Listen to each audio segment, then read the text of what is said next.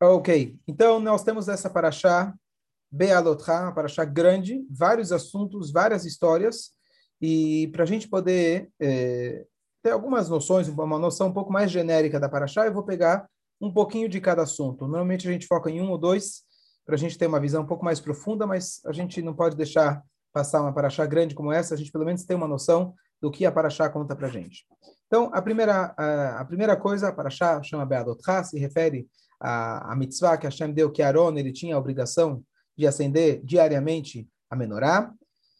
Temos ainda um pouco sobre as viagens do povo de Israel, algumas descrições em relação a isso. Temos a mitzvah do segundo Pesach, daquela ideia de que nunca está perdido. Na Israel estavam, alguns estavam impuros, então eles tiveram a segunda oportunidade de fazer o Pesach. Nós tivemos, nós tivemos é, dois, tivemos o pedido e a reclamação do povo de Israel de formas diferentes, pediram carne, Moshe reclama para Deus, e Deus ele manda aquelas codornas, e alguns do povo de Israel eles acabam morrendo. Depois você tem, Moshe pede ajuda de Deus, e Deus então dá para ele mais 70 é, anciãos, e, e, e, que eles iriam dividir o, o, o, trabalho com ele. E no final ainda temos a Lashonará de Miriam, é, que ela fala mal do Moshe, que ele tinha separado da esposa depois do Har Sinai. Esses são apenas alguns tópicos que cada um deles já merece bastante tempo. Eu vou pegar só apenas alguns deles para a gente poder começar. Quem escutou o show de ontem, então, é, eu na introdução eu falei, como acabou no meio, eu acabei não, não conseguindo terminar, eu terminei no Instagram, mas já estava meio é, assim ansioso. Então, o ponto principal era de que Alpi Hashem e Achanuv Alpi Hashem Isau. Com a palavra de Hashem, eles acampavam, e com a palavra de Hashem, eles viajavam. Significa, o tema que a gente falou ontem, é que nós estamos sempre, é, especialmente quem estava no deserto, eles estavam sempre no mesmo lugar no sentido que eles estavam sempre no colo divino, independente de onde eles estavam. Uma vez que as viagens deles de, de, de, eh, dependiam da palavra de Hashem, então eles estavam sempre no colo de Hashem. Então, hoje eu queria só lembrar mais uma coisa importantíssima, que nós devemos introduzir em nosso vocabulário a palavra Imir Hashem, ou Bezrat Hashem. Nós, acho que a maioria já está acostumado com a palavra Blineder, que é sem promessa, para a gente não incorrer no risco da gente falar alguma coisa e não cumprir. Mas tem uma outra palavra que é, sempre que eu falar eu vou, eu pretendo ir, eu gostaria de fazer, etc., colocar a palavra Bezrat Hashem, com a ajuda de Hashem. E aí a outra, vocês já devem conhecer, é pós-fato, você fala graças a Deus que eu fiz, que deu, que eu fui, etc. Então, mas para o futuro, sempre introduzir essa palavra com a ajuda de Hashem. Bezrat Hashem, ou Imir Hashem, se Deus quiser. Então, isso é super importante a gente colocar, porque nesses psukim nós estamos aqui, a Torá fala para a gente, é, no capítulo 9, no capítulo 18, no capítulo 20, no, no, no, versículo 18, versículo 20, versículo 23, as mesmas palavras, Alpi Hashem, na palavra ou pela boca de Hashem. Então, o que, que significa pela boca de Hashem para nós? Nós também temos que viajar pela boca de Hashem.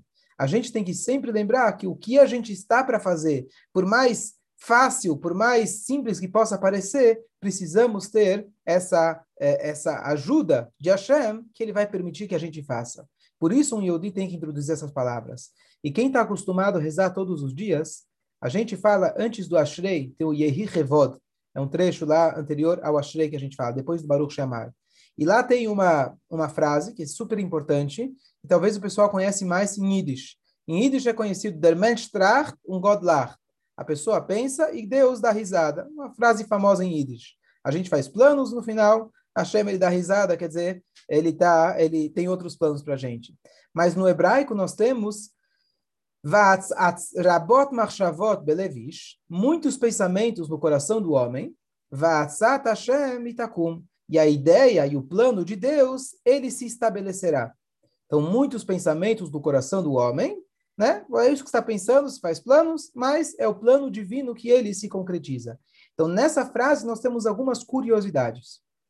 Primeiro, aqui já temos uma dica por que muitas vezes os nossos planos dão errados. Ele fala para a gente, muitos são os planos no coração do homem. A gente não tem que ter muitos planos. Nós temos que ter apenas um plano. E aí vai dar certo. Quando a gente faz muitos planos, temos uma vida desestruturada e sem um objetivo. Na hora que nós temos um único objetivo, que é servir a Deus, fazer a minha missão, fazer a minha missão, então independente das circunstâncias, independente aonde eu estarei, eu estarei com o plano de Hashem. Então a ideia desse passuco não é apenas dizer, como fala no Yiddish, ah, você planeja e Deus fica dando risada. Então beleza, então vou parar de planejar e vamos vamos dançar, né? Vamos dançar conforme conforme a, a música. Não, você tem que, na verdade, focar que você tenha apenas um plano de vida. Claro que esse plano ele tem, ele contém vários detalhes, mas é uma só, um só foco. E aí sim, Vatsat Hashem Itakum, você vai se alinhar com o plano divino. Esse é um ponto. Segundo ponto dessa frase, Vatsat Hashem, e o plano de Deus, Hi Takum, Hi no hebraico é ela. Deveria ser talvez ele ou este. Por que, que ele fala Hi? Ri, em hebraico, que ela é composto de três letras. Rei, Yud, Aleph. Rei, Yud, Aleph, em forma inversa, são as iniciais das palavras Im, Yirtze, Hashem. Se for a vontade divina.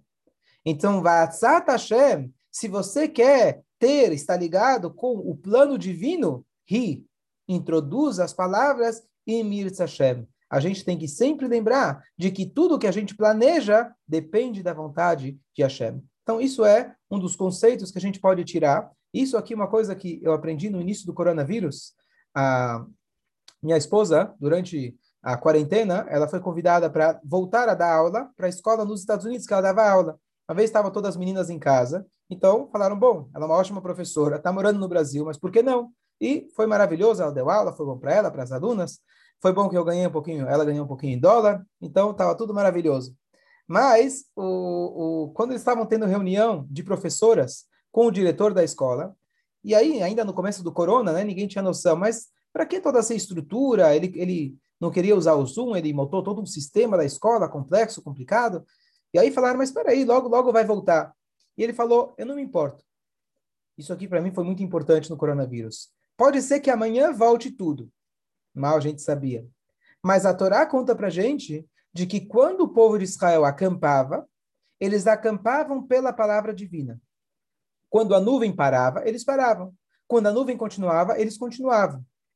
E nossos sábios descrevem para a gente de que quando eles paravam, eles não tinham noção por quanto tempo eles ficariam naquela viagem, mas eles faziam toda a montagem do Mishkan. Era algo complexo, algo que dava muito trabalho. Eles não chegavam e perguntavam para Moshe, como aconteceu algumas vezes, que eles passaram talvez um dia. Tiveram lugares que eles passaram 12, 13 anos. Eles não perguntavam, Moshe, e aí, vale a pena ou não? Todo dia que eles paravam, eles faziam, montavam toda a estrutura.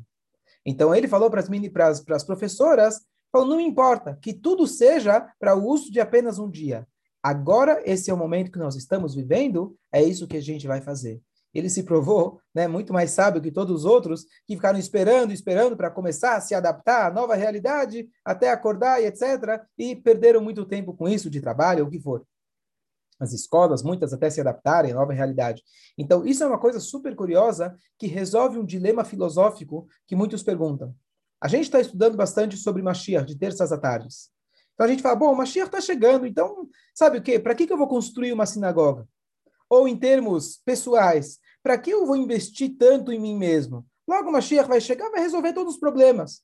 Por que eu vou investir num relacionamento? Se eu acredito mesmo que Mashiach vai chegar, ele vai trazer a paz, resolveu. Não. Isso é delegar as suas responsabilidades. Enquanto eu estou no Galut, simultaneamente, enquanto eu acredito plenamente que a vinda de Mashiach será hoje, eu construo de acordo com a realidade atual. E isso, na verdade, é uma sabedoria que a Torá traz para a gente. Tem muitas pessoas que vivem no passado. Tem pessoas que vivem no futuro. São poucos aqueles que realmente conseguem viver o presente. Sim, a gente tem um objetivo. Sim, a gente tem um objetivo final que a gente está sempre olhando com o objetivo do futuro. Mas eu tenho que viver o hoje, totalmente. Mesmo em questões filosóficas, que podem parecer antagônicas. Como que eu vou viver o hoje se eu sei que Mashiach vai chegar? Lembra aquela história, aquele cara que chega e fala, bom, você me empresta dinheiro? Falou sim, beleza, eu te devolvo no dia que Mashiach vai chegar. Não, você acredita que Mashiach vai chegar, então você empresta quanto for. Você vai dar todo o teu dinheiro? Mas não é assim que funciona. Por quê? Porque eu tenho que viver o hoje de acordo com hoje. E isso não impede a minha fé de que Mashiach vai chegar hoje. Porque nesse exato instante, eu tenho que viver de acordo com agora. Alpi Hashem Yahanu, Alpi Hashem Sal. Com a palavra de Deus, eu vou repousar. E quando ele falar vamos, pode ser que demora, vai demorar um instante. Vamos estar imediatamente em outra situação, em, outra, em outro momento. Mas nesse momento que eu estou, eu vou viver ele plenamente. Então a gente tem que fazer planos para o futuro, mas os planos para o futuro não podem impedir que eu vive, que eu viva inteiramente o momento presente que eu estou agora. Acho que essa é uma grande lição dessa paraxá, e isso conclui aquilo que a gente começou falando no shiur de ontem à noite. Então, a, a, pergunta, a pergunta é válida em relação à construção de uma sinagoga é, se tem a ver com isso. Então, uma coisa interessante, sim. Número um, a primeira coisa que eu falei, de construir, investir numa sinagoga, é, mesmo que logo, logo, se Deus quiser, a gente vai para Jerusalém, porque todas as sinagogas vão juntas também. Mas existe um outro conceito interessante e prático na Laha, por isso que eu estou gravando aqui, para que todos possam entender.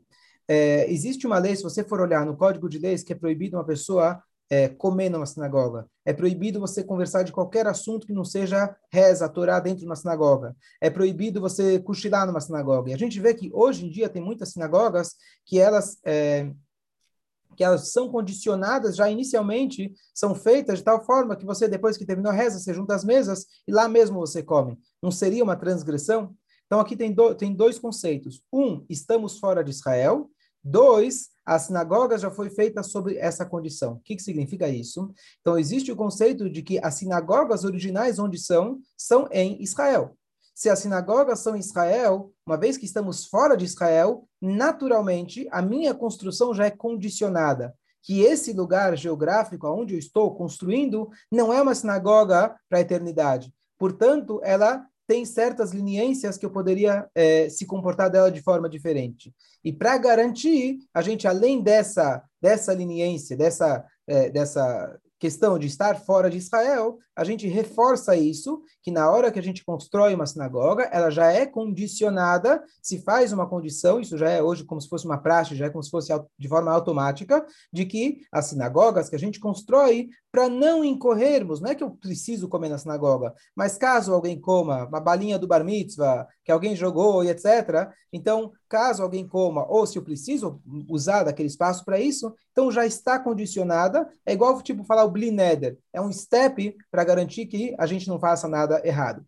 Nessa mesma ideia, quando, por exemplo, a gente estava na Angélica, justo aconteceu, Baruch Hashem, que foi substituída atualmente por uma outra sinagoga, Baruch Hashem, mas poderia muito bem, uma vez que a casa era alugada, então uma casa alugada, essa é a condição. Eu estou aqui enquanto o aluguel for é, continuar sendo, enquanto eu continuar alugando essa casa. Então, é, então a mesma coisa, eu construo uma sinagoga já sob essa condição. Então isso é uma resposta para a tua pergunta. Próximo assunto, é, justo é, no comentário de um, dos shurim que a gente teve semana passada, é, a gente estava falando sobre a questão de que, às vezes, a reza na sinagoga é muito rápida. Aí eu sugeri, bom, você não tem que seguir todo mundo, você pode ficar para trás, chega no horário, chega mais cedo. E aí a pessoa, às vezes, fala, eu estou me sentindo muito atrasado. Então, um dos paralelos para responder isso que eu trouxe está é, tá nessa paraxá, e justo agora eu vi é, uma historinha que complementa aquilo que eu falei semana passada. Então, só para dar para vocês é, é, duas histórias. História número um, que não é ainda onde eu queria chegar. É, história número um. O Baal Shem Tov, ele rezava por muitas e muitas e muitas horas. Fundador do Hasidismo, 300 anos atrás. E aí os alunos, no sábado, eles ficavam meio ansiosos, né? A esposa está esperando em casa, o tchum está tá queimando, eu estou com fome, e o rabino não para de rezar. Então, um belo dia eles falaram, sabe o quê? O rabino demora muito, vamos terminar rapidinho. A gente não espera ele, a gente volta para casa, almoça, ele está lá em outro mundo, nem vai perceber, e a gente vai voltar aqui, ele provavelmente ainda vai estar no meio da reza dele. E está tudo maravilhoso. Dito e feito, só que quando eles chegaram de volta, o Baal já tinha terminado até de comer, se eu não me engano. E eles acharam estranho. Rabino, o que aconteceu? É, a gente, né, sentiram mal, a gente foi para casa, a gente achou que o senhor ia rezar bastante. E ele falou o seguinte: imagina que tem uma maçã, uma fruta no topo de uma árvore. Como você consegue fazer isso? Então, se você não tem uma escada, você faz uma pirâmide humana.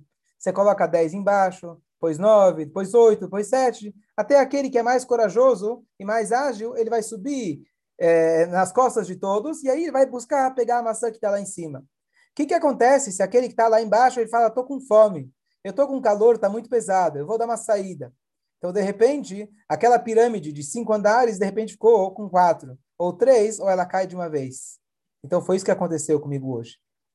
Então, o que ele estava dizendo é isso responde à pergunta que vocês tinham feito em relação ao Minyan, etc. Talvez eu tô, na, eu tô, eu tô na, eu não me sinto que eu tô lá no topo da árvore, eu não sinto que eu consegui chegar nas alturas, mas eu tô dando a estrutura para que todos nós coletivamente possamos pegar aquela fruta, possamos chegar num nível importante coletivamente para a nossa reza, para a reza de Bnei Israel, que a nossa reza possa ser atendida. Então, talvez para mim era mais cômodo eu ir para casa, mas aqui a gente vê a importância da gente rezar juntos. Número dois, aquele que se sente atrasado, aquele que fala, bom, cheguei cedo na sinagoga e fiquei para trás, eu fui o último a sair, será que eu acabei perdendo o trem? Então eu falei que não é que você perdeu o trem. A gente pode usar uma metáfora diferente. Qual é a metáfora? Então, aqui tem na nossa paraxá. A nossa paraxá descreve para nós, a paraxá anterior descreveu para a gente qual era a posição de cada uma das tribos no momento que eles acampavam e viajavam. Agora, na nossa paraxá, ele, ele conta para a gente como de fato era a viagem, levantava um, depois ia o outro, depois ia o outro, e por último, você tinha a tribo de Dan. A, da tribo de Dan, eles eram os últimos da fila.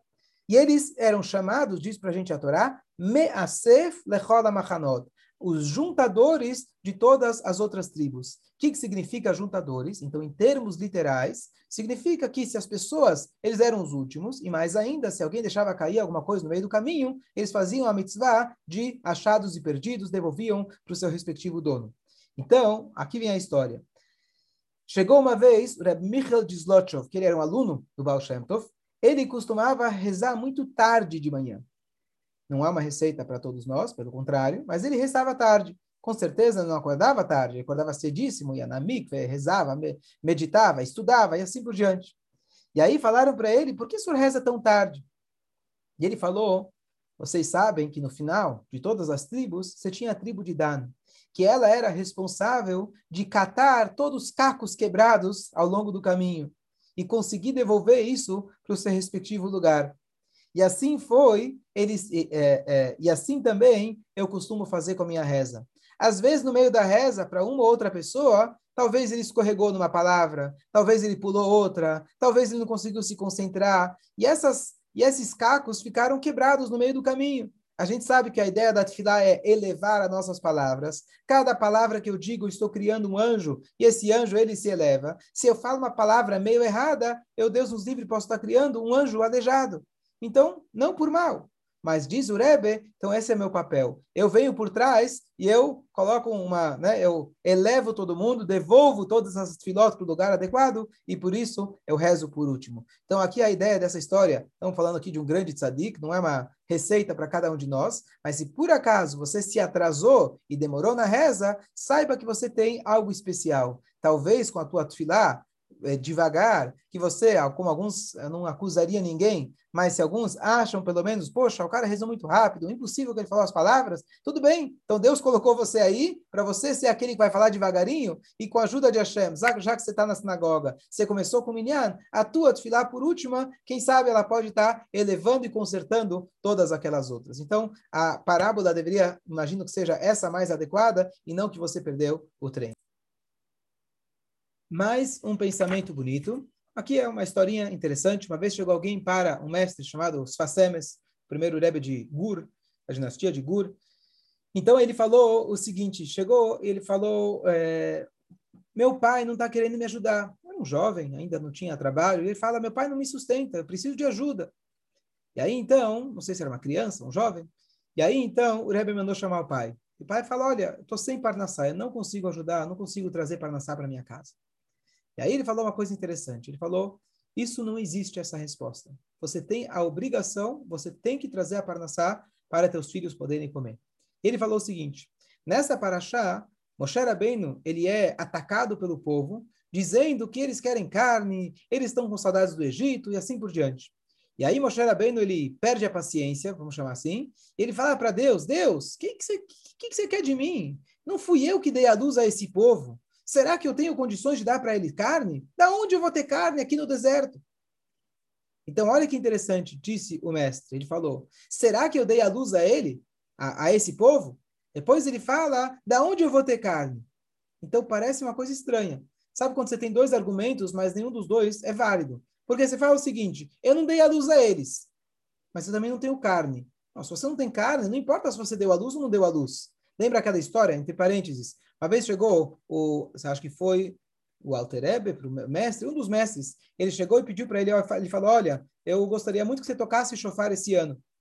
Tá bom? Então ele falou, tudo bem, mas para eu tocar o chofar, eu quero, quero que você me ensine todas as kavanot, aquelas meditações profundas da Kabbalah, aqueles segredos para o chofar. Tá bom. Sentou, ensinou tudo para ele. Depois que ele ensinou tudo, ele falou, bom, é, lamento de dizer, mas eu tenho um problema só. Eu só não sei tocar chofar.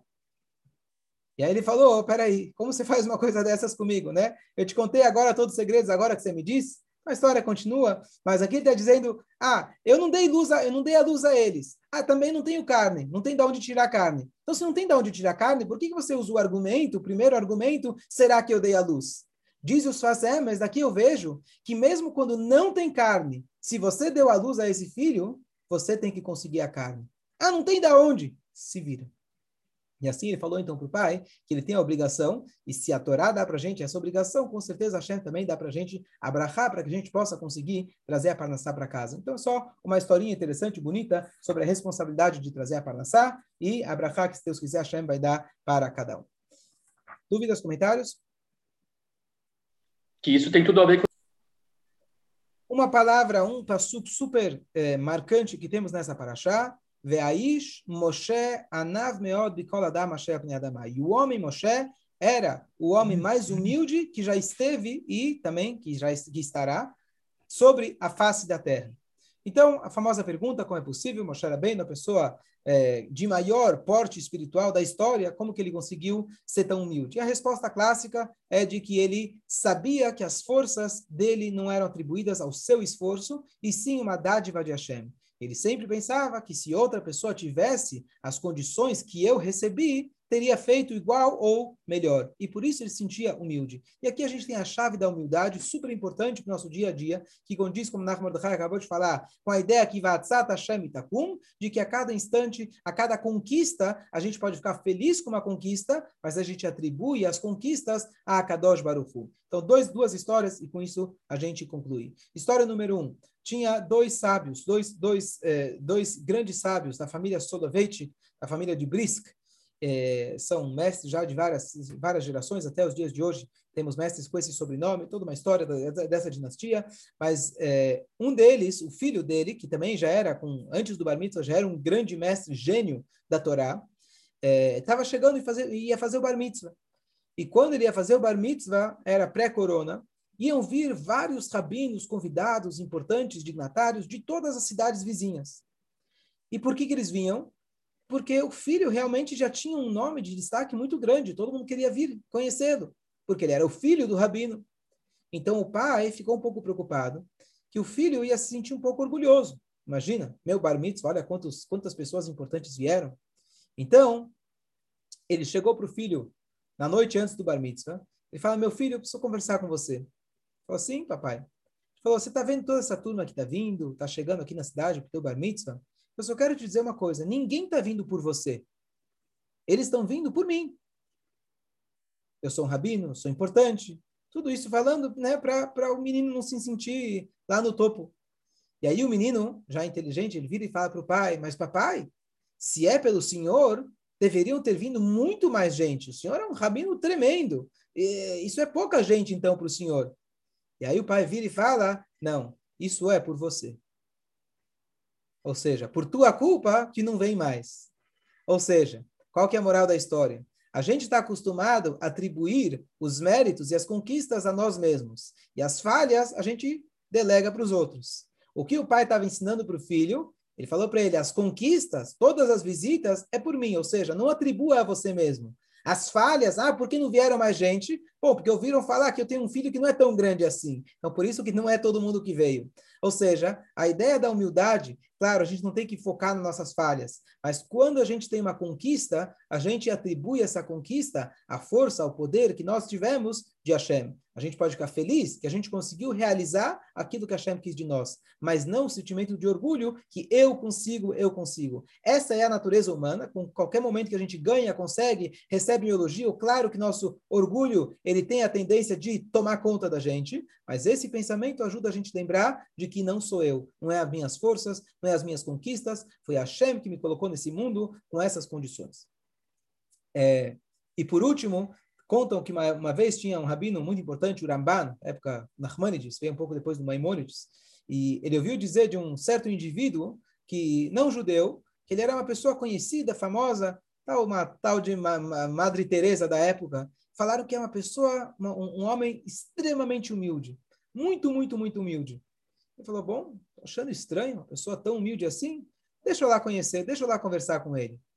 E aí, então, ele sentou para conversar com o indivíduo, e ele falou para ele, olha, o rabino falou, eu, eu, eu queria entender, é, afinal está escrito que Moshe Rabbeinu foi o homem mais humilde da história.